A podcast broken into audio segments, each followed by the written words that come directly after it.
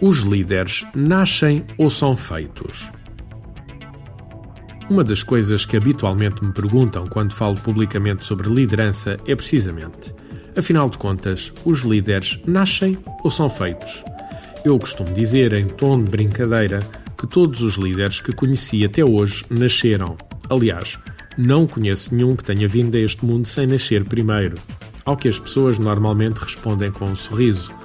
A questão que normalmente impera e que de certa forma limita a capacidade de liderança das pessoas à nossa volta é precisamente esta. Na nossa experiência de trabalho com um número bastante elevado de empresas em Portugal, mesmo que o líder tenha capacidades inatas de liderança, só o vai ser verdadeiramente quando se convencer de que a liderança também se aprende e melhora em função do investimento que fazemos nela. Um dos casos que temos frequentemente em Portugal, e não só, é a situação das FIAs ou diretores comerciais. Muitos de nós, eu próprio passei por isto, fomos promovidos à função de liderança em determinada altura do campeonato, mas essa promoção não veio acompanhada da tão necessária formação. Não sendo um bicho de sete cabeças, a liderança é algo que se aprende. Cair faz parte do processo. Não se aprende tudo nos livros nem nos cursos. Muitas vezes é necessário, de facto, errar, cair e voltarmos a levantar para que as nossas capacidades de liderança evoluam e melhorem. No caso da liderança comercial, não existia até pouco tempo nenhum currículo especializado de formação que colmatasse esta lacuna. Neste momento, já vão aparecendo alguns cursos, mas, no nosso entender, ainda são poucos para aquilo que seria necessário. Fazendo um paralelo com a nossa própria história, preparámos um programa que se focasse na maior parte das lacunas das FIAs e direções comerciais das empresas portuguesas. Hoje, gostaria de me focar no tema da estratégia comercial. Uma das coisas que ainda me faz aflição quando começamos a trabalhar com uma empresa em termos de programas de formação e mentoring comercial tem a ver com a falta de planeamento estratégico na área comercial. Existem objetivos Existe a definição de atribuição de orçamentos de vendas aos comerciais, mas depois falha muita coisa na componente da estratégia comercial a adotar.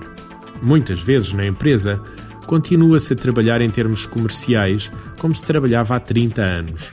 Telefonema, tentativa de marcação de reunião, reunião proposta, fecho ou perda de negócio.